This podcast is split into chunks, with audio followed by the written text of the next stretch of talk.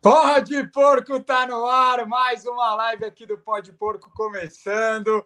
Já estamos naquele climinha de liberta, assistindo a outra semifinal aqui entre Inter e Fluminense. Amanhã tem Palmeiras e Boca. Se estivermos na Argentina, amanhã estaremos no Allianz Parque para, se Deus quiser, ver o Palmeiras garantindo a sua vaga para sua sétima final de Libertadores, recorde é, disparado entre os clubes brasileiros. Vamos, vamos ter um convidado muito especial hoje, mas antes de, de chamá-lo aqui para a live, é, falar para todo mundo seguir o Pode Porco em todas as redes aí, se inscreverem no nosso canal, acessarem nosso site lá, tem, dá para você se tornar membro lá no nosso site, tem nossos conteúdos todos lá, nossos releases dos convidados, enfim, muito conteúdo para quem curte o nosso canal. E é isso, Quinzão, muito boa noite, como está a ansiedade faltando aí menos de 24 horas agora para o jogo, né? Boa noite, Gabrielzinho. Boa noite, Greg. Ansiedade Esportiva Palmeiras, né? É o nome do nosso time para hoje e para amanhã. Olha o primeiro comentário aqui, ó. Estou cagado. Calma, meu amigo, calma. Ó, eu entendo o comentário do nosso amigo, porque, cara, eu tô com uma ansiedade que eu não sentia faz tempo. Parece que não chega nunca quinta-feira, né? Chega o Natal, mas não chega quinta-feira. O Palmeiras perdeu contra o Bragantino, mas ninguém nem chiou, porque as energias estão todas para amanhã. Então, ansiedade total. E vamos falar muito sobre o duelo de amanhã. E ainda mais com o nosso convidado, né? Que jogou aqui, obviamente, e também no Boca Juniors. Então, hoje a live vai ser sensacional.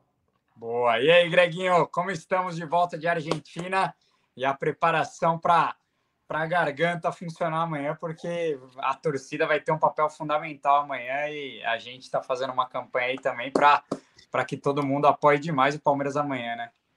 É, a live está começando ainda, a galera está entrando, a gente vai falar bastante disso ainda, mas, cara, é, eu estou tentando transformar e canalizar toda a ansiedade, toda a adrenalina em voz, em energia e em poder ali na arquibancada, por isso que a gente teve a ideia de de lançar a hashtag Canta Comigo, porque a gente precisa transformar o Allianz né, num caldeirão, fazer aquilo lá ferver. Mas assim, estou muito feliz também com o convidado que a gente tem hoje, que, cara, já vibrei muito com ele, deu muita raça pelo Verdão. E é um, uma. Vamos ouvir de alguém especialista sobre a parte direita do Verdão, sobre Mike jogando de ponta. Então, putz, tô, ansioso para essa live aí, porque eu, o homem joga, hein? Jogava, né? Não sei se ainda ele dá uma brincadinha ali nas peladas, mas bota o homem na live aí pra gente começar essa resenha brava. É isso. Antes de colocar o, o Baiano aqui na live, tem uma priminha minha aqui que ela tá louca para participar aqui, quer entrar na live de qualquer jeito. Dá um oi para todo mundo aí, Liz. Oi. Dá o recado oi. aí que você quer dar, que eu falei que era para você dar. Fala. Eu só sei que o Palmeiras vai ganhar. Aê, Igualzinha você. Igualzinha. É isso. Tamo junto. Ah, as crianças não mentem. Vamos que vamos. É, vou, vou colocar nosso convidado de hoje aqui. Um cara que muitos jogos pelo Palmeiras, quase 100 jogos pelo Palmeiras, campeão da Série B de 2003. É, honrou demais nosso manto e também tem história no Boca é, vai com certeza vai agregar demais a resenha de hoje. Então, nosso muito boa noite para o mestre baiano. que é isso? Boa noite, Gabriel. Boa noite, Kim. Boa noite a todos aí. É um prazer estar tá, tá com vocês aí nessa live aí, falar sobre todos os assuntos, sobre a curiosidade do torcedor, de vocês. E estamos aqui para fazer essa live aí junto com vocês aí. Boa. Primeira, primeira pergunta que eu quero te fazer, Baiano. Você que jogou no Boca, jogou no Palmeiras também, conhece muito bem os dois clubes. Como que você está vendo esse duelo? É, o primeiro duelo lá na Argentina é muito truncado, né? O Boca foi até um pouco melhor, teve mais chances de, de gol, né? Que, que o Palmeiras. É, como que você está vendo esse duelo? O Palmeiras trouxe um importante resultado lá na Bomboneira para amanhã, se Deus quiser, conseguir confirmar a vaga. E queria que você fizesse uma análise você que hoje trabalha é, no Sub-17 do Red Bull Bragantino, também é um cara que entende demais de futebol. Queria que você fizesse sua análise aí desse, desse duelo de amanhã. É, o jogo lá, eu, eu, sabia que ia ser muito difícil a questão lá do jogo lá na Bomboneira. Pela pressão, vocês estiveram lá presencialmente, você viu que, que, que, a pressão, que a atmosfera que é criada lá é, é algo, é algo muito complicado, né? principalmente para o adversário. O Palmeiras soube suportar bem. É, e eu acho que o Palmeiras trouxe um excelente resultado. A atmosfera é, amanhã também aí no estádio, no Allianz, vai ser algo ensurdecedor também para o adversário. E eu tenho certeza que, que mentalmente, com, com toda a instrução que o Abel passou, eu creio que o Palmeiras é, amanhã. Eu acho que, eu, claro que fica aquela ansiedade, né? Uhum. Principalmente de vocês aí, mas eu tenho certeza que dentro do Allianz Parque o Palmeiras vai, vai conseguir uma grande classificação. Boa. É, a galera que está aqui na live pode ir mandando perguntas para o Baiano também, que a gente vai tentar é, ler as perguntas aí que vocês mandarem para o Baiano. A galera tá falando que o Baiano não envelheceu nada, é? Tá igualzinho o jogador. Eu ia perguntar qual que é o segredo, pô? Qual que é o segredo? Nada. É, igual você estava falando, é, é claro que, que, que a idade chega para todo mundo, né? Mas é, sempre que dá, aquela corredinha, aquele futebolzinho, né? Agora jogando aí na com o Fábio Gomes na base aí também aqui de aos domingos, brincando, correndo um pouquinho porque também tem que acompanhar os filhos, né? Então é. não pode ficar varado, não. Mas assim, é, é, se cuidar mesmo. Graças a Deus, eu, eu sempre fui um atleta que, que sempre me cuidei, então nunca tive vício nenhum. Então, com a graça de Deus, você consegue manter o corpo aí. Boa. Quinzão, vai preparando sua pergunta, sua primeira pergunta para o Baiano aí. É, só respondendo o Jorge Luiz aqui, ele está perguntando, ele tá perguntando se amanhã vai ter live direto do Allianz, sim. Acho que a gente vai abrir às sete da noite. Vamos estar tá lá no corredor, já mostrando toda a movimentação da nossa torcida. É, Para quem não estará é, no estádio e, e, não vai conseguir chegar lá nos arredores do Allianz Parque, vamos abrir uma live para mostrar tudo para vocês. A live vamos promete colocar, amanhã, hein? Vamos colocar todo mundo é, na atmosfera da nossa torcida. Então fiquem ligados que amanhã às sete da noite tem live aqui no, nosso, no nosso YouTube. Estamos preparando até um, uma câmera diferente aí para a gente conseguir ter, ter essa, imagens exclusivas aí do corredor, exato. Teremos o, Robo, teremos o Robocop do, do Pode Porco amanhã. Mas, Quinzão, manda aí sua pergunta para o Baiano. Boa, eu queria perguntar para você, Baiano, porque no Boca Juniors, depois de você, só o Luiz Alberto, né, zagueiro Santos, brasileiro jogou no Boca. E os argentinos aqui no Brasil, vixe, vem de monte, vem de atacado, né? De jogador de nível baixo, médio, até grandes. Tem vários clubes brasileiros que têm ídolos argentinos, como o D'Alessandro, Conca, Montijo. Aí eu quero perguntar para você, por que que vem tantos argentinos para o Brasil, mas para a Argentina praticamente não tem argentino, brasileiro? É, eu acho muito simples é, hoje o Brasil paga, sei lá, 10, 20 vezes mais do que paga os clubes uhum. argentinos. Né? Eu acho que, que quem está aqui sul-americano prefere estar tá no Brasil, porque hoje o futebol, um pouco diferente da minha época, mudou muito. Mudou muito e o Brasil hoje paga salário astronômico para, igual você falou, com todo respeito para jogador que muitas vezes não conseguiria jogar aqui nos clubes aqui, né? Com, com, com atletas na base que tem nos grandes clubes com condições de jogar, mas por ser estrangeiro, por esse fato. E, na minha opinião, é muito simples, que hoje no Brasil se paga 10 vezes mais que qualquer clube argentino, inclusive o Boca, né? Então, o salário hoje que os atletas do Brasil, que eu falo assim do nível A, dos nível top, é muito maiores do que qualquer clube da Argentina. Ah, não, eu concordo. Nesse nível A, eu acho que não tem nem discussão. Mas, por exemplo, você vai lá, o, o Thiago Nunes, treinador, tava no, no time que fugiu o nome agora. É, no time do Peru. O no Alex Peru, Silva, que, que jogou, foi para a seleção, tava, jogou muito tempo no Jorge Wilstermann da Bolívia. Então, tem sempre algum, alguns jogadores brasileiros, não talvez do, do, primeiro patamar, mas em outros times da América do Sul. Você vira e mexe, você vê um time do Equador, do Chile, um sim, brasileiro. Sim, sim. Mas na Argentina, especialmente, praticamente não tem, até em jogadores de segundo, terceiro escalão, onde o salário também não é tão diferente de clube médio e pequeno do Brasil, né? Então, por isso que eu fiz essa pergunta. Não, e, e assim, outra coisa também, eu acho que é, comparando aos, aos clubes, principalmente que ficam em Buenos Aires, é, a questão de estrutura também e questão de, de cultura deles também, né? Dificilmente, a não ser que seja uma posição muito específica, é, igual foi no meu caso, no, houve uma sondagem até que eu vi um tempo desse atrás do Boca, em, cima do Felipe Melo, se eu não me engano, quando estava aí no Palmeiras ainda, é, fazendo um. que estava no momento também muito bem o Felipe Melo, então houve essa sondagem, não concretizou. Mas eu acho que é culturalmente dos argentinos mesmo. Você vê brasileiro é, no Peru, no, no Paraguai, na Bolívia, no Equador, mas na Argentina, dificilmente. É, mas e acho esses que é que... países também, economicamente, são sim, sim. parecidos ou até pior que a Argentina, né? E tem bastante jogadores brasileiros. Por... E na Argentina, praticamente não tem, mas como você É, falou, co- é cultural, né?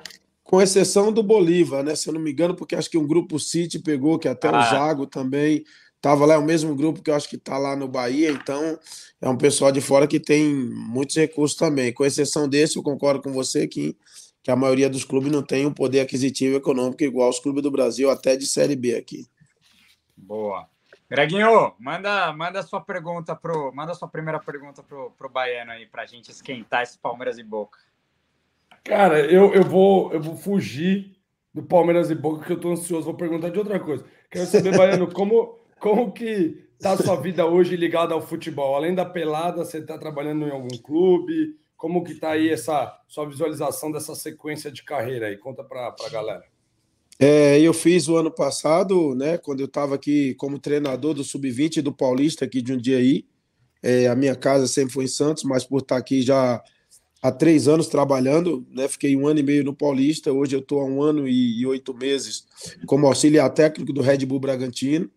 É, eu comecei no, no Sub-15, agora estou no Sub-17 aproveitar a live, aqui para parabenizar, né? Foram dois atletas do Sub-15 do Red Bull Bragantino convocados para a seleção brasileira agora Ó, também. Ó, E- Então, né? Porque normalmente da base tem muitos atletas do Palmeiras, do, Ah. do Flamengo, que é o Palmeiras, a questão de base assim é, é, é imparável. A base do Palmeiras está de parabéns, né? A base do- ganha tudo, desde o sub 8 até o, o profissional tem ganhado tudo aí.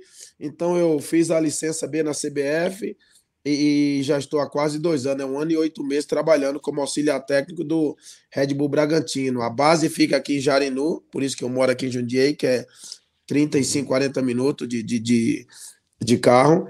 E o profissional fica lá em Bragança mesmo. Então, tô, tô agora né, aprendendo, estudando, me qualificando, porque não basta só ter sido ex-atleta de alto rendimento, mas você precisa se ajustar, se qualificar. E o Red Bull Bragantino hoje é um clube que proporciona você desenvolver esse trabalho com os atletas na base. É uma questão, principalmente, que foi uma das minhas especialidades da bola parada. Tenho tempo de você, coisa que no Brasil trabalha pouco. Eu tenho esse essa liberdade, eles me dão toda a liberdade de eu poder separar atleta do sub-15, do sub-14, do 17 e do 20, para ficar, né? É, ensinar a gente não ensina, mas para que eles possam ter uma qualidade, porque já vem natural dele, e nós possamos estar ajustando ele se aperfeiçoar nessa, né, nessa, nessa parte, porque é é uma bola que, que decide muito futebol, né? Tem aí o Marcos Assunção, eu mesmo no Palmeiras fiz alguns gols aí de bola parada, então é algo assim que, que, que tem cada vez ficado escasso no futebol brasileiro, e na base aqui hoje eu tenho toda essa, essa estrutura para poder desenvolver isso com os atletas. Boa. Ó, tem uma. Chegou uma pergunta muito legal do Rodolfo Caos aqui. É, e o Baiano vai dar a opinião dele. Eu vou dar a minha depois, que eu acho que vai ser um pouco polêmica, mas o Baiano tem, tem experiência, tem lugar de fala, porque é, jogou muitas vezes na bomboneira. O Rodolfo está perguntando se a torcida do Boca é diferente mesmo ou é mais mídia, Baiano. Como que, como que você viu, como que você sentiu é, jogando ao lado da torcida do Boca, que é muito famosa aí por ser uma das, das mais é, das que mais cantam, né? Das que mais alentam no mundo, né? É assim, não é mídia. Eu, eu tive né, a- o privilégio de, assim, eu, né, como a, a- como a torcida do Palmeiras, como, né, o Brasil tem, tem grandes clubes com grandes torcidas, mas assim, é igual a do Boca, não tem, cara, assim, não tem porque os caras, assim, qual que é a diferença, né, do argentino para nós, né, brasileiro? O que eu tô falando que eu vivi no Boca, né, assim, Sim. duas horas antes, principalmente do, do Super Clássico, que eu tive o privilégio de jogar quatro, cara, é impressionante. Os quatro foi com torcida única, né? Perdão, os dois, e em Mendonça, que foi o torneio de verão em Mar del Plata, que é a Copa Revanche, que eles falam lá em janeiro, que Sim. foi torcida mista, mas assim, o torcida do Boca é, é, é, amassou a torcida do River, né? Mas assim, o que, que é diferente? É duas horas do jogo, vocês estiveram lá uma semana atrás, cara, duas horas do jogo, os caras, antes de nós chegar, quando nós saímos do hotel, cara, quando você entrava naquele. É ensurdecedor o barulho que vem, o jeito que os caras ficam, não tem como você não, não correr, não se arrepiar, igual quando nós chegava, né, que eu, que eu peguei ainda o antigo Palestra Itália, quando você chegava na Série B, assim, o que a torcida do Palmeiras fez na Série B, cara, foi algo é, mudou um pouco em 2004, assim, mas assim, quando você chegava no Allianz Parque, cara, era o tempo inteiro cantando aqueles papéis. Não tinha como você não correr, não tinha como você não se emocionar e não se entregar, né? E assim, o que que era a, a diferença do Palmeiras para do Boca? No Palmeiras, cara, se olhar, você viu o São Marcos, cara. Então, assim, um cara que acabou de ser campeão do mundo, falei, cara, se o Marcão tá nessa pilha, tá desse jeito, cara, não tem como a gente não correr. Não tem como você não se entregar. Então, assim, ah. era algo que arrepiava também na nossa chegada no antigo Palestra Itália. E ali nós fazíamos o caldeirão porque o gramado era diferente, os clubes não, os times não não conseguiam, se não tivesse bem fisicamente, o lado, principalmente que ficava o lado da mancha ali, os caras parecia que tinha uma areia ali, que os caras iam aproveitava com o Munhoz, com o Pedrinho. E voltando pro lado do Boca também, que eu peguei, se olhava pro lado, você via Guilherme Baum Esqueloto, Pata Bondanzieri, Palermo. Então, os caras que ganharam Nossa, tudo. Pegou só estrela lá também. Só os caras. também.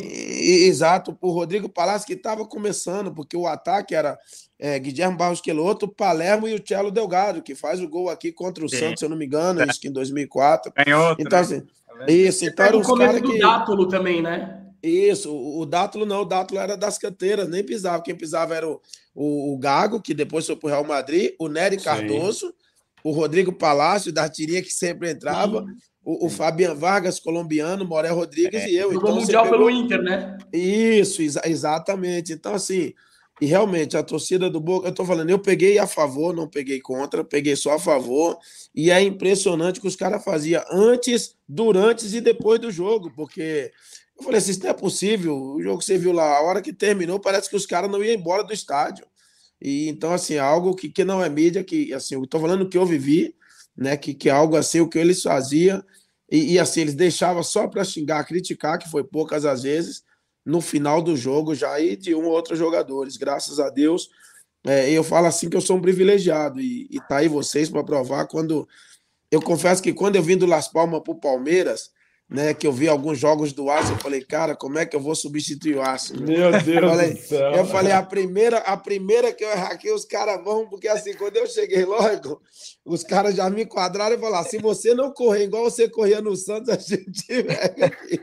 E assim, então, mas assim, o maior prêmio é, que eu tive no Palmeiras, que eu, que eu falo com muito orgulho, né, que eu tenho muito orgulho de ter vestido essa camisa, foi assim que eu fiquei quase dois anos no Palmeiras e em nenhum momento, eu falo isso é com muito orgulho, com muito trabalho, nenhum momento a torcida sentiu falta do Aço.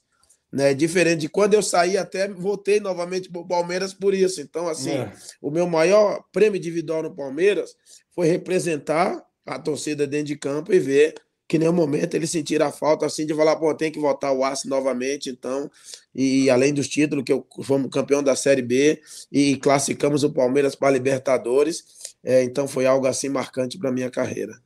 É, é engraçado. Cara, porque vai, fala, fala, aí, Greguinho, pode falar.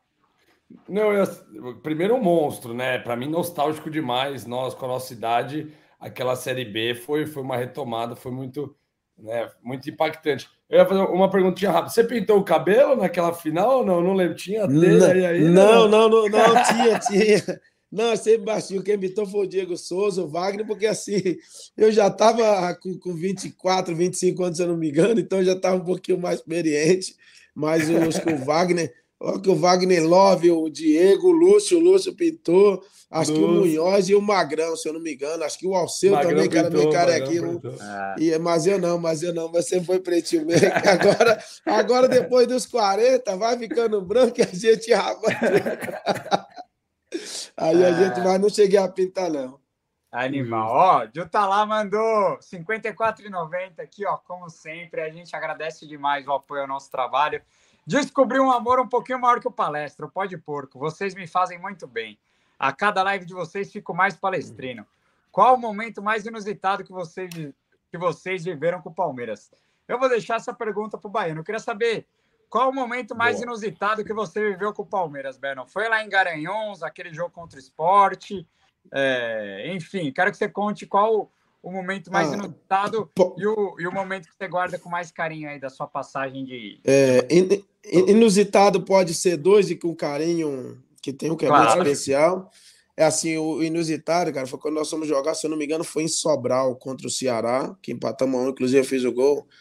Que, cara, quando nós fomos pousar, nós fomos naquele aviãozinho teco-teco.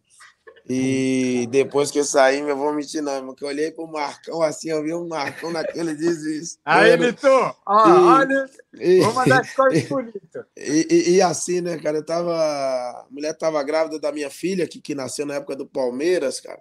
E aí, vou mentir, não, que o coração deu, deu uma pipocada e o outro foi lá em Garanhuns, quando teve aquele bode, se eu não me engano, o bode lá, lá atrás. E esses são os dois momentos inusitados, um de muito medo, porque Realmente o avião balançou demais. E, e, quando pousou, parece que o piloto jogou lá, meu, e alguns atletas Nossa. até passaram mal, né? E, e, esse lado de Garanhuns também foi que a nossa, nossa chegada lá, nós eu falei, é, hoje aqui a gente tem que sair com acesso realmente, porque isso aqui a gente não quer passar mais, não, né? E assim, o momento mais marcante que eu, que eu me lembro, né? Também citar dois, um no jogo e depois a, a, a comemoração, foi no jogo contra o Marília, que, que, que o Palestra Itália estava lindo, cara. Quando nós chegamos, eu falei, ah, hoje o nosso acesso não tem como escapar. E, e logo no começo eu faço um gol de perna esquerda, que, que não era não era habitual sair, né? Eu fiz poucos gols e e eu faço esse gol e depois o Lúcio faz um golaço também, e ali nós praticamente garantimos ali o acesso que distanciamos.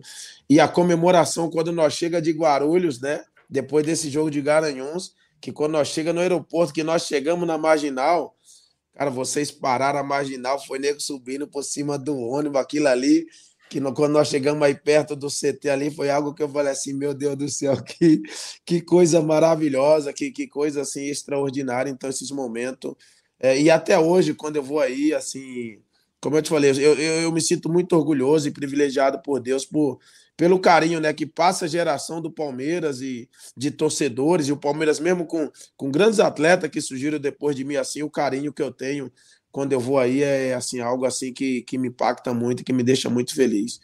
Animal. Galera tá falando que tava nesse jogo contra o Marília, o Guilherme Galberto, o, o Gil tá lá também falou que tava nesse jogo. É, realmente essa Série B marcou muito para muitos palmeirenses, foi um, um, momento muito emocionante de é, ressurgimento do clube, né? E, e, a gente sempre é muito grato, Bayern. A gente recebeu diversos jogadores já que, que fizeram parte dessa campanha, né? Recentemente o Glauber, zagueiro, uhum. foi no pó de porco também, cara. E a gente sempre gosta de exaltar demais todos esses jogadores que, que levantaram o Palmeiras num, num momento muito complicado, né? Mas antes de, de falar do jogo de amanhã, eu só queria te perguntar mais uma coisinha inusitada. É, o Eduardo de Menezes, é, repórter hum, da contou no Pó de Porco, que ele que indicou a sua contratação pro, pro Palaia quando você volta do Boca, né? Você vai para o Boca, acho que você volta de empréstimo ou para o Palmeiras, enfim, dá, dá alguma treta lá no Boca, você prefere retornar. E o Palmeiras estava atrás de um lateral direito, e parece que os próprios setoristas falaram para o Palai, ô, o Baiano tá no Boca tal. E aí o, os caras, os diretores ligaram, lembraram de você e te ligaram. Você chegou a, a saber disso, que, que os próprios jornalistas falaram o seu nome para você acabar retornando para o Palmeiras. Como foi essa sua volta ao clube depois da passagem do Boca?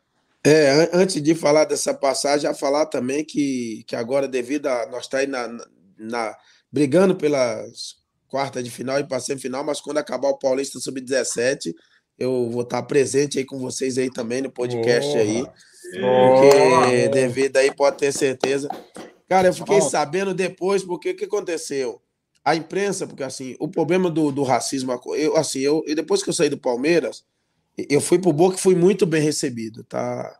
Fizeram música, a torcida do Boca fizeram música, eu tava fazendo gol lá Bomboneira, pela Libertadores, eu tava. Porque assim, na verdade, quando eu chego no Boca, eu vim de estar tá dois anos excelente aí no Palmeiras, da Série B a, ao ano de 2004. Então, assim, fisicamente, com 25 anos, eu estava num momento assim voando, né? Assim, não de técnico, mas assim de força, e era o que os argentinos gostavam daquela aqueles tapas que eu dava aí no, no, no, é, no Palestra de Itália. Imagina lá Bombonera com o estádio te, tremendo, né? Então, e aí depois do episódio do grafite, que foi aí no Morumbi, no jogo São Paulo e Quilmes, que o delegado doutor Nico prende o De Sábado dentro do, do Morumbi, é, eu, eu foram mais, porque assim no Boca você era selecionado. Era, eh, tinha o dia que você tinha que dar entrevista e sim, mas nos outros dias não.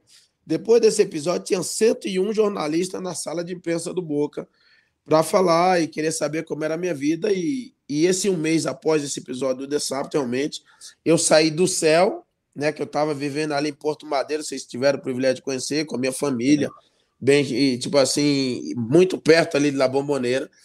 E, e assim, então, a minha vida virou um inferno realmente porque me comparando ao grafite, mas não da população argentina, dos atletas argentinos, do, do, dos clubes da Argentina, quando a gente ia jogar o clausura, quando ia jogar o apertura. Então, foi algo que me chateou até quando chegou dentro do vestiário do Boca Júnior, que aí ficou algo insustentável, e aí sim os repórteres daqui, porque eu dei entrevista para o Milton Neves, acho que na época o Cajuru também, eu tinha, cheguei a falar com o Cajuru, com alguns, e aí o Eduardo Cid Menezes sabia que eu estava insatisfeito.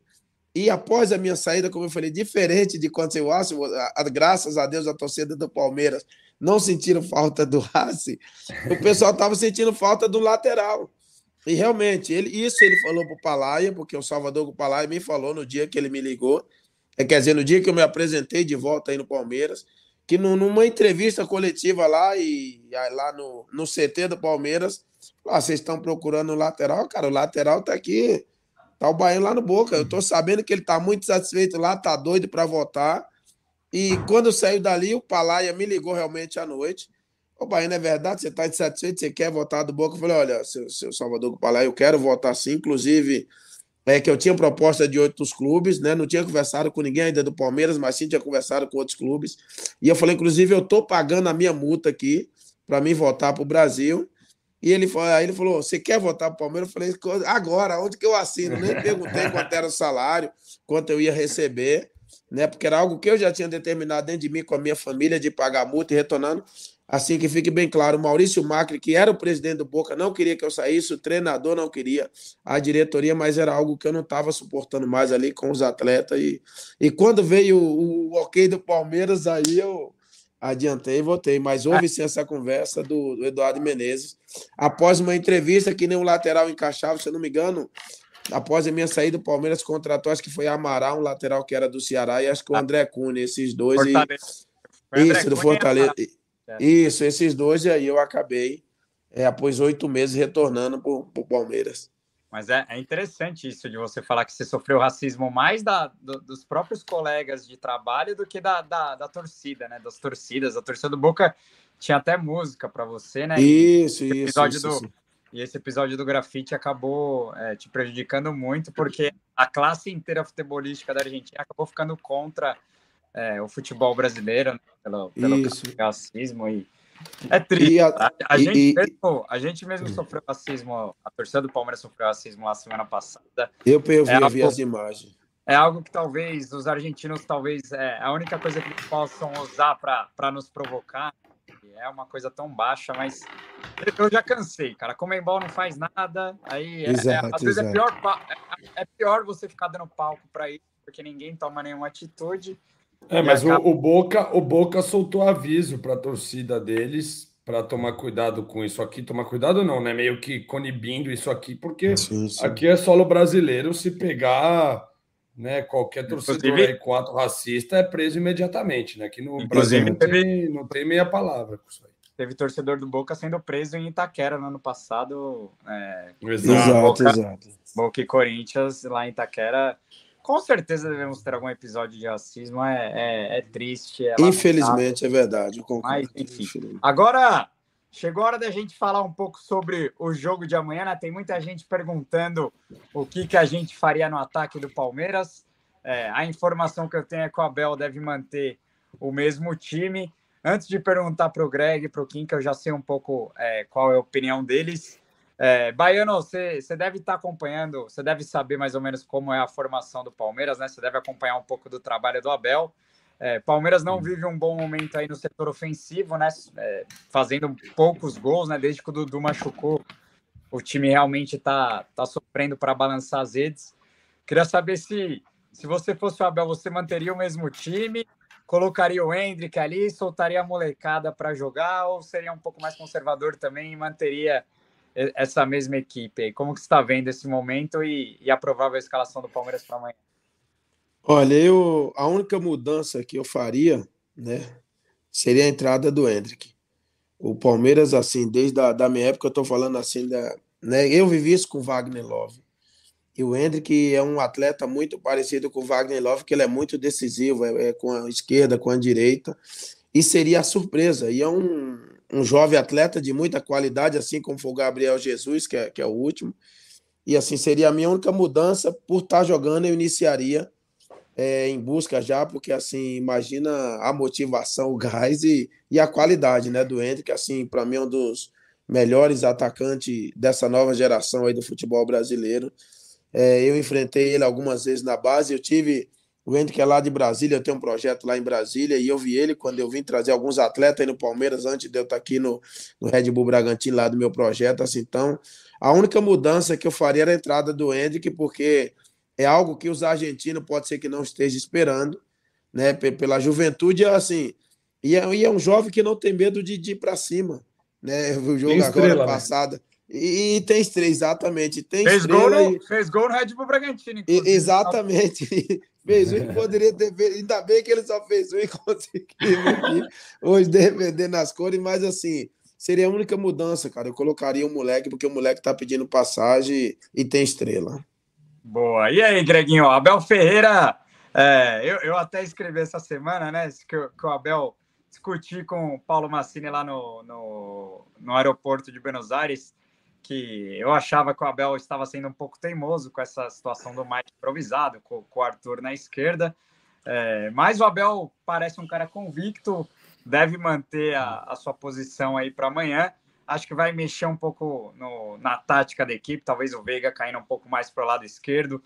Palmeiras ficou muito penso para o lado direito, né, no, no, último jogo ali com, com o Rocha e com o Mike. Como você vê? Você, você queria ver o Hendrick também? Acha que o Abel deve manter o time? Como você está tá vendo esse. É, eu, eu, vocês sabem que acompanham sabem que para mim já estava claro que essa seria a escalação na bomboneira. Eu, mais do que falar, eu queria ouvir o, o Baiano também, nesse sentido assim. É, o Mike jogando, você como lateral direito, né, experiência máxima, que a gente vê da bancada, brincou um pouquinho, mas você tem experiência dentro de campo e agora está estudando o futebol né, moderno, porque mudou muito o futebol, vamos dizer assim, de né, pressão, os terços do jogo, o, sim, o, sim. O, que, o, que, cada um tem que. O lateral sempre correu. Agora sim. tem que correr, o atacante tem que correr, tem que acompanhar a subida do lateral, enfim. Eu queria que você comentasse com a gente o quão é, na parte tática, o Mike muda o, o, a marcação do Palmeiras, né? E, e o quão essa, essa dobradinha de dois laterais ali na área direita, ultrapassagem e tudo mais, isso é, é algo que são poucos jogadores que têm bastante entrosamento assim, vamos dizer, que são de origem da mesma função. Então, eu queria que você comentasse um pouquinho sobre o Mike improvisado. Assim, é, o, eu já Joguei muitas vezes eu e o Antônio Lima no mesmo jogo, eu e o Correia aí no próprio Palmeiras. Eu acho que isso funciona no jogo quando é surpresa. Porque qual que é a surpresa? Pelos dois ter a função de saber fazer a função de, de, de defender e os dois também gostar de pisar e, e de atacar. Então você vai e, e quando você vai para o ataque, você tem a, a, certeza que não precisa voltar a lateral toda até o texto, né? Que ele fala da, hoje é o texto da iniciação e o texto final então, quando você vai, você vai com toda a liberdade, porque você sabe que vai ter outra pessoa e você volta para recompor ali no meio-campo. Então, mas isso quando é um, dois jogos, ainda é surpresa e dá para você mexer com o adversário. Ah. Mas isso, a partir do momento que. Agora sim, o, o, que usa a favor, que defensivamente o Palmeiras está claro que, que, que, que, defende mais por saber do setor, saber onde preencher, saber onde a noção de espaço. Mas um jogo que o Palmeiras precisa fazer gol, Eu acho que o atacante tem muito mais cacoete, o atacante tem muito mais mobilidade para fazer no final do jogo, sim, pela experiência dos dois, porque hoje não é mais surpresa para ninguém. E assim, hoje se estuda muito, então o cara já sabe o que, é que o Mike faz, o que, é que o Marcos Rocha faz, e não tem muita surpresa. Como eu falo, a surpresa seria do Hendrick por isso, porque os argentinos não conhecem exatamente o Hendrick. E se você for pegar Perfeito. os últimos quatro jogos do Palmeiras com a equipe principal, mais recente está o Mike e o, e o, Marcos Rocha. E aí, com certeza, o adversário já estudou, já sabe que de, de 100%, de 100% 98% o Mike faz uma movimentação que é vindo mais na diagonal e o Marcos Rocha mais né, com abertura ali do campo. Então, os caras estudam. O Hendrick, como é um menino que para frente, que o cara, essa que eu falo do Hendrick pro Wagner Love, é isso. Que quando você vai enfrentar o Hendrick, você não sabe para que lado ele vai. Ele tira e já termina a jogada, diferente do Mike e do Marcos Rocha, que não tem essa potência no chute, não tem esse cacoete de finalizar. Então, eu acho que, como o, o, o campo o, o, do Palmeiras proporciona isso para o Hendrick, que aquele um contra um que ele já tira e já olha para o gol, eu acho que nesse jogo, para esse jogo, é, eu Tá bom, me convenceu. Eu assino. Que o Hendrick, eu, que o Hendrick seria, eu, eu na, na, minha opinião, seria a melhor opção. E aí, no decorrer, claro que ele não vai sustentar o jogo, e aí sim votaria com o Mike. Ou, não, eu tô pra, há, cinco, pra, pra, há cinco meses, quase, há cinco lives discutidas com o Gabriel. Em poucos argumentos você me convenceu. Para mim, pode botar o Hendrick de titular aí, até porque ia ser lindo não. ver o Olé ter que é dar assim, o, o Hendrick comemorando o gol em cima dos caras. A última vez que esse esquema funcionou foi com o Dudu, né? Foi contra o Deportivo Pereira lá, que o Mike acabou sim, jogando sim. no lugar do Arthur. E desde que o Arthur machucou, acaba que esse, que esse, que esse esquema não tá funcionando muito. Agora, aqui, muita gente defende essa ideia do Abel por conta do Boca vir fechado, né? O Abel mesmo disse na coletiva que o Hendrick é um atleta que ele gosta de atacar muito espaço, que provavelmente o Boca vai estacionar os 11 lá atrás. É, você acha que por isso o Abel deve manter a equipe também para ter o Hendrick e o Luiz Guilherme também como uma como opções de mudança para o segundo tempo?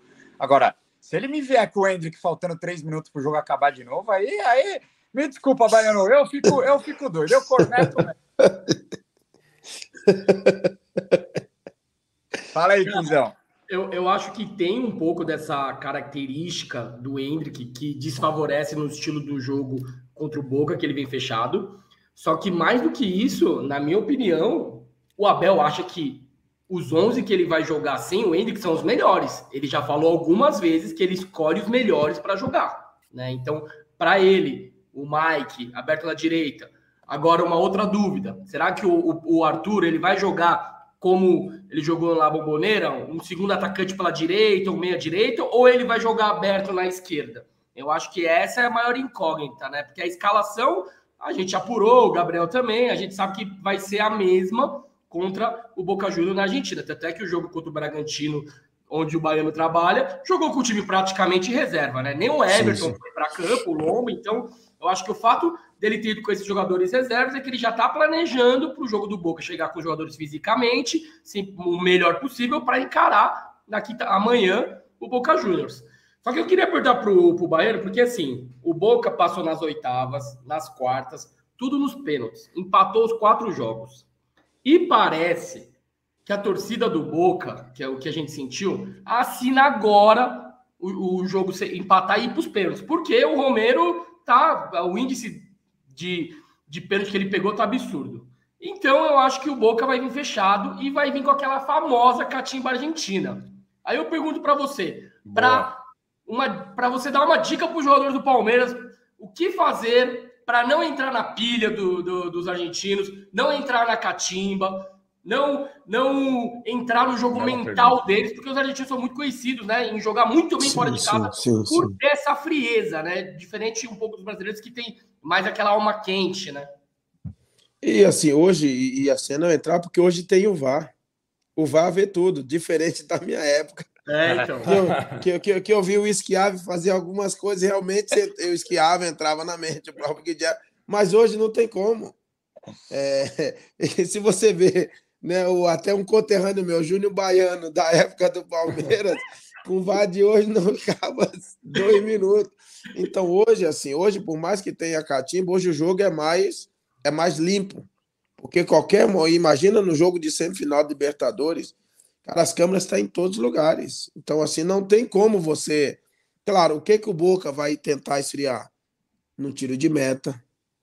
Vai no, no lateral, aí onde eles vão andando, aí eles enrolam, pega a bola, dá para o outro, mas hoje a gente tá vendo que até isso o árbitro está dando 10 minutos, 12 minutos, coisa que não dava na minha época. O máximo era 4, 5 e olha lá. E hoje, então, assim, então, o, o, Boca vai fazer isso. O Boca vai estrear o quê? Ah, quando alguém sofreu uma falta, vai cair, vai entrar um massagista, vai. E nisso ele ganha 30 segundos aqui, 40 ali, um minuto e meio ali. E quando você viu, já foi de, de 8 a 12 minutos sem ter futebol. Mas hoje, assim, nessa de catimba de provocar, acho que não, porque hoje tem o Val, o pessoal do Palmeiras tem que estar muito atento, muito equilibrado mentalmente, mas saber, sim, que, que eles vão, na hora de bater um escanteio a favor do Boca, o cara vai andando para a bola, até o zagueiro chegar na área, e aí vai irritando. E aí a, o, o brasileiro, nós não pode perder para os atletas do Palmeiras amanhã, é, não pode perder esse equilíbrio, querer chegar lá e empurrar o jogador para ele cobrar rápido, não pode ficar toda hora em cima do árbitro para não irritar o árbitro, essas coisas assim, porque isso eles vão fazer, na catimba de, ah, sofreu uma falta, vai enrolar para bater, um lateral e um escanteio a favor deles, pode ter certeza que eles vão nesses momentos tentar ganhar tempo aí. Fala aí. a melhor solução é fazer o gol cedo, viu? Porque Exato, aí, sim, sim. aí melhora tudo. Aí, aí eles vão é. ter que sair vão ter que se expor, e aí você tem que ter uns caras rápidos para puxar esse, esse contra-ataque aí nessa transição ofensiva. É, é legal, Gabrielzinho, só para é, eu pegar, aproveitar o que o Baiano falou, que antes do VAR, ou começo da década de, de é, dos anos 2000, os argentinos eram muito favorecidos, principalmente Exato. no campeonato sul-americano. E principalmente no Boca. Tô falando que eu joguei lá, eu sei que eu principalmente é. no do então, Cara, ajuda mesmo, Baiano? Então, ajuda, isso que eu ia perguntar. Ajuda, ajuda, eu, eu, ia ajuda. perguntar. Então, isso que eu ia perguntar, porque lá você foi campeão da abertura, não foi campeão da Libertadores, que acho que você nem, o Boca nem jogou no ano que você estava. Não, não tava, nós perdemos, jogamos, nós perdemos. Nós perdemos por Tivas, que faz a, a, semifinal contra o São Paulo, Tiva de Guadalajara. Ah, é verdade. Perdemos mas, nas quartas. Mas o, mas o Baiano é campeão da, da Sul-América. Isso, da Sul-Americana em cima do Internacional. Da, Só cair. Eu, eu, venho antes da final, que eu volto para o Palmeiras, da final contra o Inter. Eu volto para o Palmeiras e não peguei a medalha. Não pegou, não mandaram a medalha? Não mandaram. Não aí, aí eu queria até saber, Baiano, você sentia ser beneficiado dentro de campo. Ah, um com certeza. É, aí, ó, viu? Não, não, com certeza, porque assim, principalmente assim, eu vou, vou dar um exemplo. Boca e Pachuca em La Bomboneira. Gama de 4 a 0. Então você vê nitidamente que algumas faltas, é, eu mesmo fazia algum e o árbitro mandava que segue. Boca e Lanús, Boca e Ginásia de La Plata, Boca e Instituto de Córdoba. Não tem como na dúvida, era a favor do Boca. Isso. Ó, eu acho A camisa pesa, mesmo, a camisa é, pesa. Não, mesmo com o VAR, porque o VAR é, é, lance crucial. Mas eu achei que o arbitrozinho do primeiro jogo foi caseiro também, viu? Oh. Não deu várias ah, faltas, várias chegadinhas, o cara. Ah. Ah, mas, mas, mas, não, mas aquele árbitro, né? aquele árbitro é colombiano. Eu, peguei ele também quando eu estava no Atlético Nacional. Ele não é só. Ele, ele é caseiro mesmo, até é, na Colômbia. Ele é caseiro, ele, aquele Ele é caseiro. Ele teria que apitar agora o jogo aí de amanhã. É. Não é que Agora... ele é de algum time, né? É o árbitro não, não, é, time da ele... casa. Exato, exato. É, desde até lá na Colômbia, você pode entrar depois, você vai ver que, que, que todos os times que ele apita da casa dificilmente perde, é, mas dificilmente perde. O Baiano, agora sobre, esse, sobre essa questão dos pênaltis, eu queria te perguntar porque para mim é uma questão muito psicológica, né? E acho que depende muito da, da forma como o jogo acaba, né? O Palmeiras veio, é, classificou no passado nos pênaltis, num jogo que ficou com dois a menos, é, e quando conseguiu arrastar o jogo para decisão para os pênaltis, toda a torcida já veio junto, né? Porque, cara, foi, um, foi uma superação conseguir terminar o jogo ali com dois a menos, então você sentia que a torcida estava junto. Então, acho que amanhã, é, dependendo de como é, termine o jogo, a torcida pode estar tá em cima, confiante, ou pode estar tá, puta. Agora o Boca é, vai chegar muito mais. E eu sinto que o argentino ele é mais frio para bater pênalti, né? E, no termo futebolístico, eu acho que ele pipoca menos do que o brasileiro, né? Dizem que o Palmeiras está treinando já desde sábado. A gente sabe que o Palmeiras no, ultimamente veio sofrendo muito nos pênaltis. O Boca tem um especialista, o, o Everton é um cara que, que pega bem também. Mas você que é um cara que viveu muito futebol aí, você acha que o, o pênalti é, é muito mais mental e, e, questão de treinamento também do que, do que loteria? Como que você vê essa questão dos pênaltis? É, depende, assim, eu acho que no, no caso de, de, se caso for para pênalti amanhã, eu acho que a, que a vantagem é 100% dos goleiros. Principalmente o do Boca é um baita goleiro, como o do Palmeiras também, o Everton também é um baita goleiro, é difícil. Eu vou te falar assim, quando, o, na minha época, quando você ia bater um pênalti no Marcão, cara, parecia que o Marcão abriu o braço, parecia que ele. Você não viu o gol. Quando você ia bater um pênalti no Dida, no Jefferson, no Fábio Costa, cara, no, os goleiros era brincadeira. É, assim, então, isso, isso conta muito, por isso, assim, conta muito também quem termina o jogo. Né? Porque, assim, normalmente, quando você vai para os pênaltis, não é questão de. É que não é aquele cara que está habituado a bater o pênalti.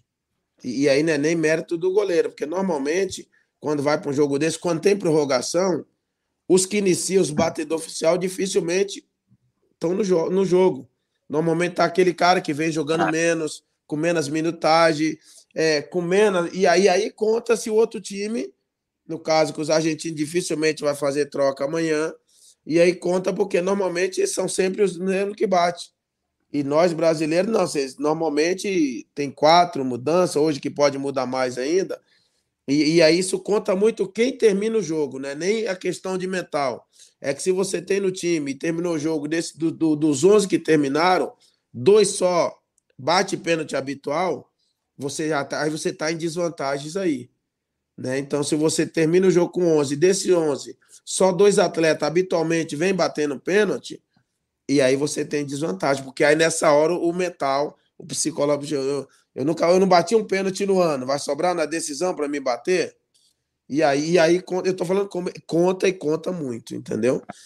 Inclusive, inclusive o Palmeiras dizem que a, a molecada da base está treinando muito, o Hendrick, Luiz Guilherme, o próprio John John. Mas é pesado, né? Para um, um, um, alguns garotos desses, não, não só, alguns não são nem maior de idade, né? Caso do Luiz então, ma, ma, isso. Bateu um pênalti uma semifinal de Libertadores contra Fecha o, Boca, o olho e sapatada. Mas, mas, eu, mas eu posso falar uma coisa? Eu acho que o menino da base sente menos do que o profissional. Tipo assim, do que o cara que já tá. Por quê? Porque se o menino fizer igual o Patrick de Paula fez meteu no trica, sem responsabilidade é. nenhuma.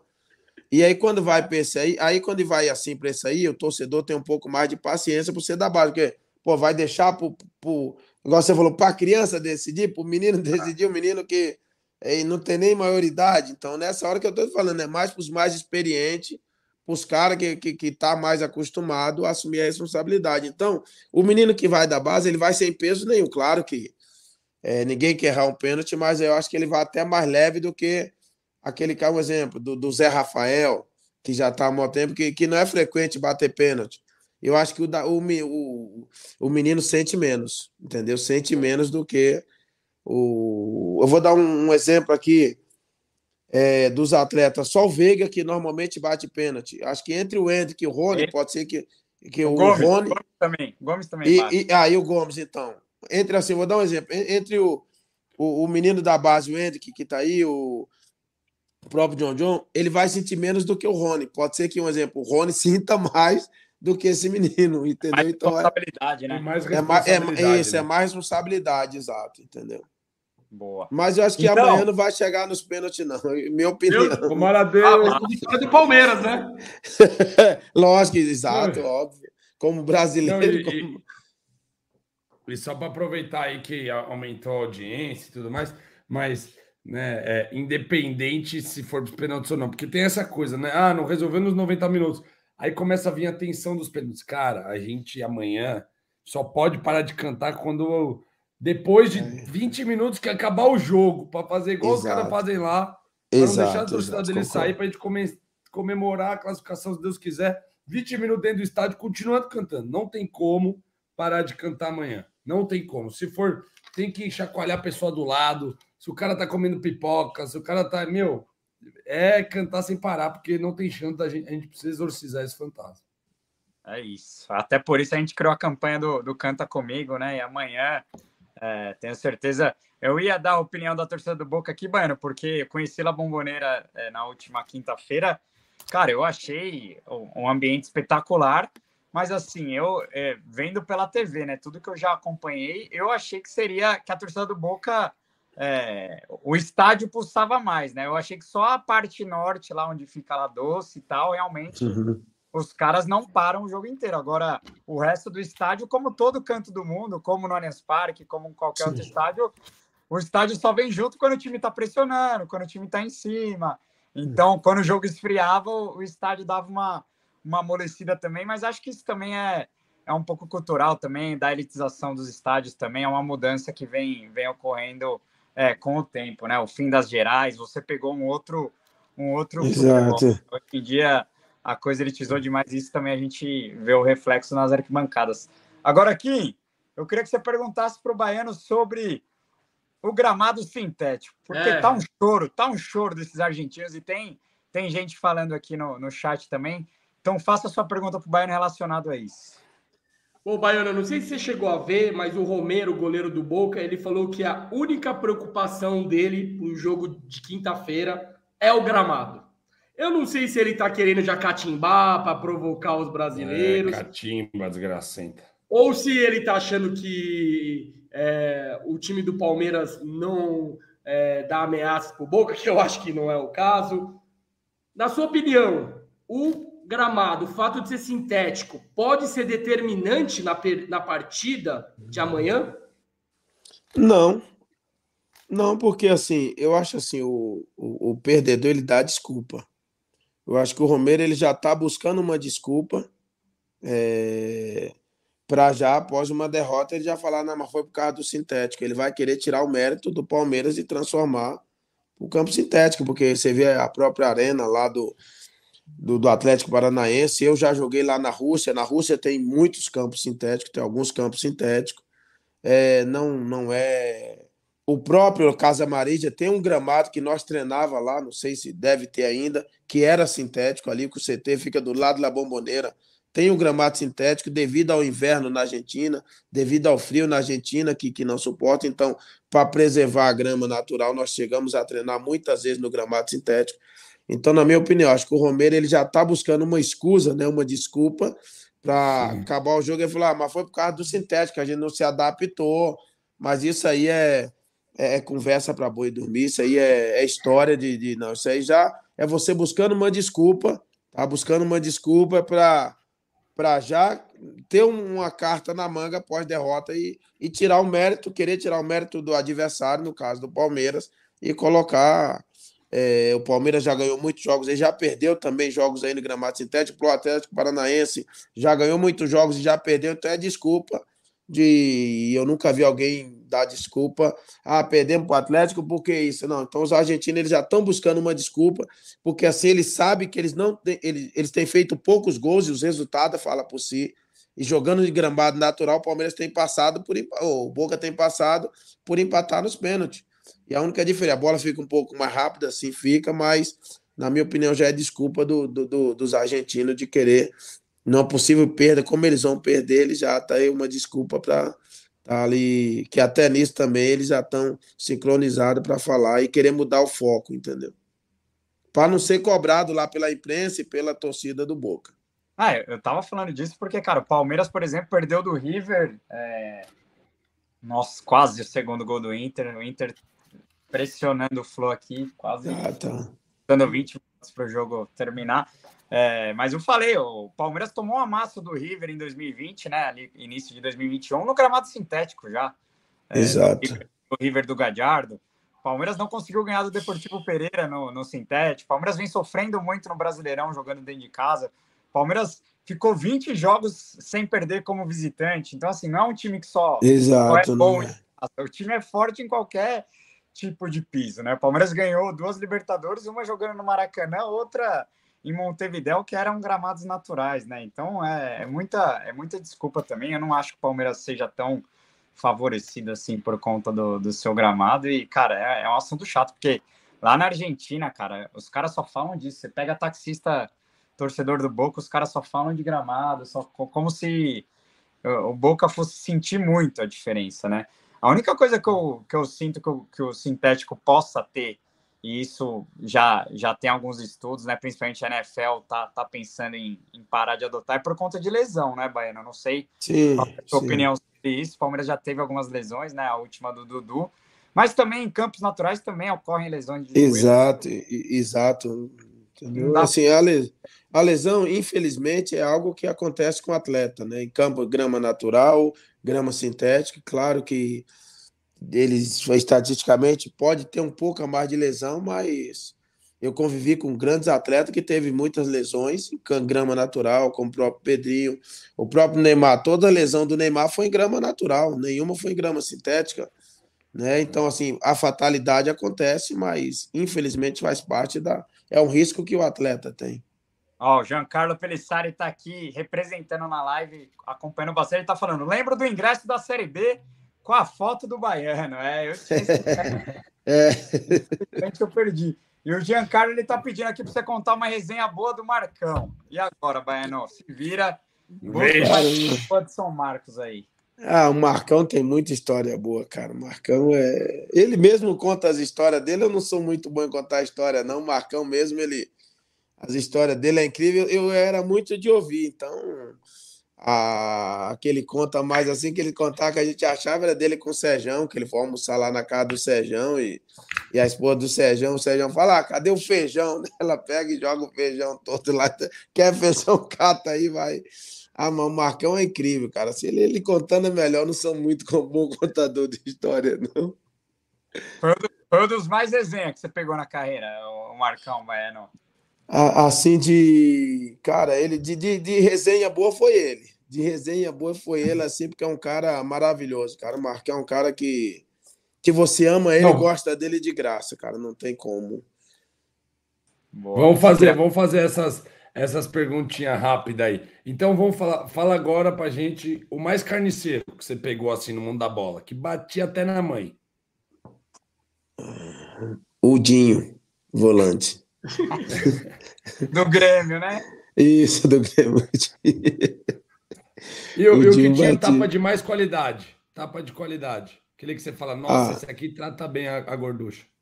Ah, eu, eu, assim, eu, sou um privilegiado que, que eu peguei alguns, cara. Eu vou citar aqui do Brasil, que eu, que eu joguei junto, assim, o Alex, né, o do, do Palmeiras, o Giovanni Messias do Santos, que Nossa, quando eu comecei Giovani, no Santos, o Ronaldinho, o que, que eu vi o Ronaldinho fazer na seleção olímpica e, e principal. É que você foi campeão, é, né? No, fui campeão no... olímpico. Não, não, o Baiano estava lá em Sydney, quando o Brasil Isso, fui para exatamente, que perdemos para Camarões, eu estava nessa Olimpíada também. Cara, assim, o Felipe do Vasco, né? Também peguei Nossa, alguns jogos com a seleção, Felipe.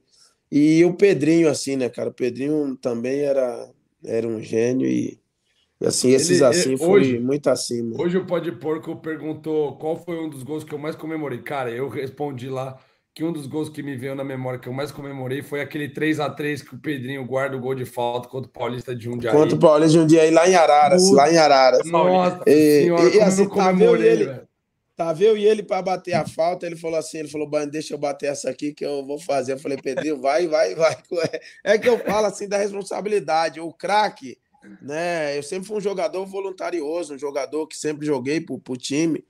E eu tô falando, nessa hora que o craque, o diferente, ele pega a bola e fala, não, deixa aí. E ali só tinha como nós abraçar ele, né? Era igual nós na seleção. Nós na seleção tinha o Alex para bater falta e o Ronaldinho Gaúcho. Eu nem me atrevia. Eu falei, não vou nem chegar perto da bola. Aí Mas quando eu veio pro Palmeiras, quando eu tudo bem, quando eu veio pro Palmeiras, eu e o Correia, falei: "Não, Correia, agora você não vai bater não, deixa que eu bato". deixa comigo. Mas você vê como o futebol é, né? O Palmeiras empata esse jogo no último lance lá, em, lá contra o Paulista. Ali e a, perde nos pênaltis. Ali o psicológico estava todo com a gente para os pênaltis. Né? Mas com, o Marcos, aí... com o Marcos no gol e, e mesmo assim a gente. Mas, mas você viu que errou os pênaltis é quem não estava habituado a bater. O Ney, se eu não me é. engano, o Daniel, não me lembro agora quem que foi é. o Ney. Daniel. Então, assim, é o que eu falo, é como você termina, é quem termina o jogo, que não está habituado, e nessa hora, por mais que o nosso psicológico tenha empatado no final, é, os caras do Paulista ele já tinham eliminado outros com os mesmos batedores, então a confiança também. Aí, nesse caso, conta a confiança é, de você ter habituado, já ter vivido essas situações. Ô, ô, Baiano, outra coisa que eu queria te perguntar: você teve contato com o Riquelme alguma vez lá na Argentina ou não? Não, eu tive com o Mara, assim, né? ele estava no Vila Real. Os únicos dois que eu não joguei da geração do Boca que ganhou tudo, joguei com Batalha, com todo, foi só o Riquelme e o Tevez, que tinha vindo para o Corinthians, e o Riquelme que foi para o Barcelona, que estava emprestado o Vila Real. Uhum. Os demais eu joguei com todos, com Nery, com Gago, com, com Cânnia, com Cassini, com Palermo, Abondanzieri, Christian Traverso. E Borra. Ah, isso, Aníbal Matejan. E, não, o Ibarra foi pro lugar dele que ele foi pro Mônaco da França. Com esse eu também não joguei, ah. foi só com esses três. Mas, Baiano, a, a, gente que viu esse Boca aí do, dos anos 2000, né? Esse Boca de Palermo, Riquelme, Teves. Eu, eu dei minha opinião semana passada que eu achava esse time do Boca fraco, né? Tecnicamente, vamos dizer assim. É um time aguerrido, como todo time do Boca. É, é um time que. Esse atual, ele tá falando. É eu... isso que eu ia falar. Não, é, esse atual, não o do 2000. É que pareceu que estava falando daquela época, mas esse atual. Não, não, não. Ah. É, eu queria dizer que eu chamei esse, esse. Nossa, mais um gol perdido pelo Inter. Eu queria dizer que esse atual, eu chamei esse time atual do Boca de fraco, e muitos palmeirenses falaram: não, que é soberba, que esse time do Boca não é fraco tal. Eu queria que você, você que conhece bem o Boca, Beno. O Boca ano passado caiu para o Corinthians já em dois jogos muito fracos, né? A, a gente sabe como a Argentina está passando por um momento econômico difícil. É, eu não consigo achar esse time do Boca bom, assim, né? Eu acho que assusta mais pela camisa, é, por ser o Boca, do que realmente ser um time bom, né? Você acha que é um time bom ou você acha que é um time que tá, chegou muito mais pelo peso da camisa? E, e queria também que você respondesse quem que você acha que é o jogador mais perigoso desse atual Boca aí. Assim, eu, é diferente da minha época, os jogadores do Boca, todos eles jogavam na Argentina, todos, né? E assim, e a maioria dos da seleção também, com exceção, acho que não me engano, era do Tevez, ou do, do Tevez e do, e do Messi. Então, assim, o Boca, e até da torcida também que você fala, é por causa disso. Porque os daquela época, que eu falo assim, com todo respeito aos atletas de hoje do Boca, daquela época eram de verdade, cara. Você viu o jogador e a torcida é, é, era em função dos caras. Os caras iam contra o Real Madrid e quando eu tive lá, como eu te falei, o Boca, naquele questão de ranking, em 2005, se buscar na história, era o melhor time do mundo. Porque ele tinha batido o Real Madrid na, na, no Mundial, tinha ganhado né, na Libertadores do jeito que ele ganhou. E assim, os caras sabiam jogar o de hoje, assim, o, assim, o Boca tem dois atletas que você precisa se preocupar, que é o goleiro e o Cavani né? Pela história do Cavani, pelo. Né? Então, assim, aí, e até o gol que o Cavani errou, dificilmente Meu ele Deus. erra duas vezes. Então, então é. tem que ter muita atenção com Eu ele. Porque é um cara. Exatamente. Então, assim, mas na minha época, qualquer, todos os setores do Boca, da minha época, se você ia pro gol, era o melhor goleiro naquele momento, que era o Pata Bondanzieri. É, o mesmo goleiro do Boca hoje, ele não é uma unanimidade na seleção. Né? Ele tem feito um momento bom no Boca, mas ele não é o, o titular da seleção. Estava até sendo outro que ganhou a Copa do Mundo, etc. Então, assim, e, e, e então hoje, se você for ver atleta por atleta, o Palmeiras é muito superior. E assim, o momento do Palmeiras de hoje é um momento daquele Boca daquela época. O Palmeiras vem de duas Libertadores, vem de Brasileira, vem de Copa do Brasil. É o mesmo treinador se você vê a longevidade, o Boca daquela época, o Bianchi foi treinador, se não me engano, quatro anos seguidos do Boca. Sim. E você vai pegar, então, querendo ou não, os atletas já sabem o jeito que o treinador pensa, do jeito que ele quer, do jeito que ele gosta. Então, isso nesses mata-mata conta muito. Né? Então, assim, então eu acho que por tudo isso, o Palmeiras é favorito nessa parte. Boa. Quinzão, Greg, preparem suas últimas perguntas para o Baiano aí é, enquanto a gente vai, vai finalizando a live aqui, porque estamos é, na preparação para amanhã. Baiana, amanhã vai ser um dia tenso por aqui. Vamos chegar cedo lá no rádio. E, nossa, meu Deus do céu, Palmeiras precisa exorcizar esse fantasma. A, a minha última pergunta para você, Baiana, vai ser a seguinte. É, você chega do Palmeiras, nossa, gol do Fluminense. Ó, o Inter perdeu, perdeu o gol. O Fluminense empatou e o jogo promete para os pênaltis. Mas, Queria que você falasse Queria que você falasse, é, você que chega do Palmeiras ao Boca, é, o Boca, o Palmeiras já tinha enfrentado o Boca duas vezes ali em, em, fases finais de Libertadores, né? Os caras, como que os caras tratavam o Palmeiras lá? Eles respeitam demais a camisa do Palmeiras. Como que, como que o, o pessoal do Boca vê, vê a instituição do Palmeiras? Queria que você falasse sobre isso.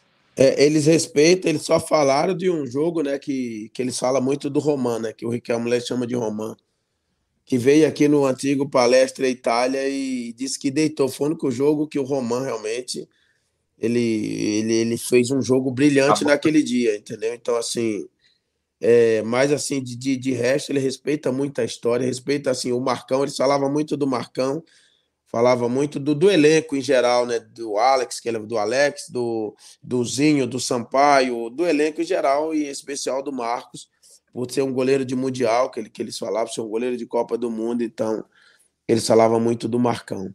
E assim, o respeito que ele tinha pelo Palmeiras, a camisa do Palmeiras é uma camisa muito pesada, né? E assim, o respeito é muito grande.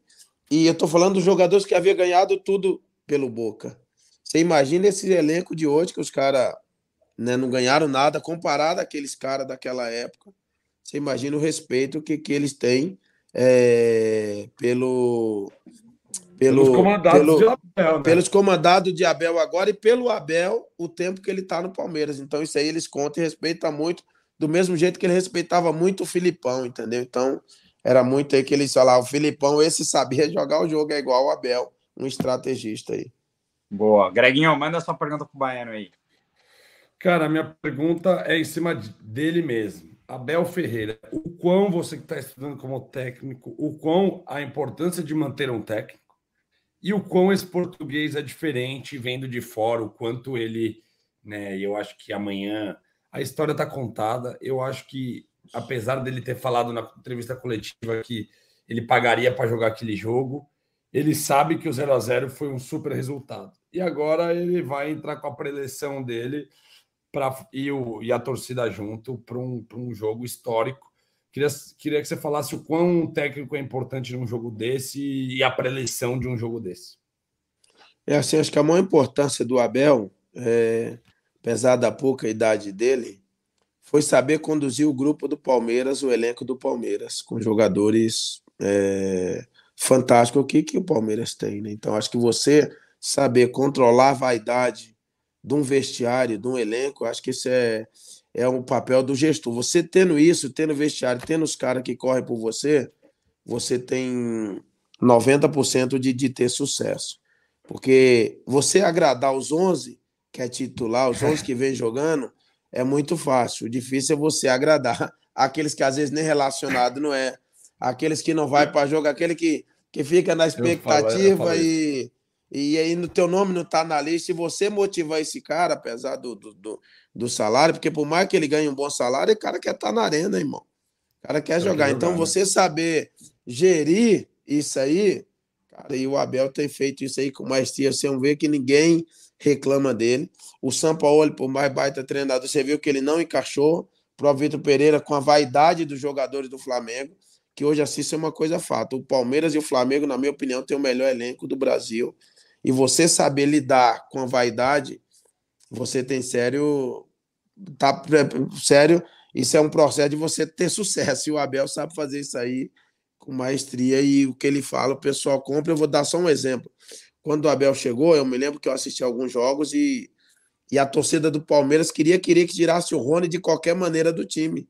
Ele manteve o Rony, ele foi dando moral pro Rony, o Rony foi comprando a ideia dele e se tornou o que se tornou aí com, com o tempo. Então, isso para mim é, é uma das maiores provas dele de, de, de fazer com que o atleta acredite o potencial que ele tinha de, de aflorar e, e, ele conseguiu. Então, você saber gerir o ambiente, isso o Abel sabe fazer com maestria. Boa, Boa. agradecer Valeu. a pergunta é agradecer o Giancarlo Pelissari, ficou com a gente a live toda aí. Seremos, parabéns pela live. Esse está tá ansioso. Mandou doisão, é, para dormir hoje vai ser duro. Mas, Quinzão, manda. Olá, manda... Oh, mandaram outro, ó. Mandaram outro superchat aí, ó, seguido. Como que dorme hoje, rapaziada? Meu Deus do céu. hoje vai ser duro. Mas, Quinzão, manda aí sua, sua pergunta pro Baiano. Baiano, vamos supor que o Palmeiras passe para a final. Que adversário é mais acessível, é mais fácil, na sua opinião? Qual adversário encaixa mais com o Palmeiras? Fluminense ou Inter? Lembrando que a final vai ser no Maracanã. Ixi, a Bahia é difícil. Cara, só pelo fato de você estar na final aí, acho que, que não tem adversário fácil, né? E não, acho que não se encaixa. É um dia, você tá naquele momento e, e vai ser pedreira. Final de Libertadores é 50-50, não tem jeito, É, né? Não, não, não, não tem jeito. Não tem, e assim, o Inter, o Inter e o, e o Fluminense tá fazendo ali um jogo, uma, mara- uma pressão absurda que o Inter fez. Mesmo jogando no Maracanã, o Fluminense está sabendo suportar ali também. Então, não tem jogo fácil, é 50-50. Gol do Cano. Fluminense, Fluminense classificado para a final da Libertadores. Vixe, Maria, viraram o jogo. Viraram, Inter- viraram. Iner Valência vai virar vilão, porque ele perdeu dois gols inacreditáveis e o Fluminense vira o jogo. Deve, deve confirmar a vaga para a final da Libertadores. Aí a gente pref- acho que muito palmeirense preferia o Inter por conta desse fator é, de fora de casa, mas Fluminense é, ataque, gol do Cano. Mas é isso, Baiano. Achei que a gente ia se despedir para ver os pênaltis, acho que nem pênalti vai ter. Mas queria te agradecer demais por ter, porra, baita live. É, ficou muita resenha para trás, mas você vai vir no Pó de Porco e Pô, Isso, pode ter certeza que aí a resenha vai fluir bem melhor ao, ao vivo, Exato. pessoalmente, quer dizer. Queria te agradecer demais aí e desejar muito sucesso aí na, na- nesse final de ano aí no, no Red Bull Bragantino. Que um dia que você possa trabalhar no Palmeiras também e tenha muito sucesso aí na, na sua carreira agora fora dos gramados. Obrigado, um abraço a vocês aí e que Deus abençoe a cada um de vocês. Eu espero também, estou trabalhando muito para cada vez mais você está crescendo na minha profissão agora desse outro lado aí. E, e a gente vai se ver muito aí nesses gramados. Beleza, É, galera? valeu. que Deus É. abençoe aí. Valeu, E boa craque. sorte amanhã para o nosso Palmeiras aí. Que Deus abençoe, que faça um grande jogo Amém. e que faça a final aí com o Fluminense. É isso. Ó, Valeu, Baiano, craque sagrado. Tem Valeu, vivo tamo junto. Porco às sete da noite aqui. E é isso. Avante Palestra Seguros Porco. Valeu, rapaziada. Tamo junto. Valeu, abraço, tchau, Valeu, tchau. Baiano, mestre. Valeu.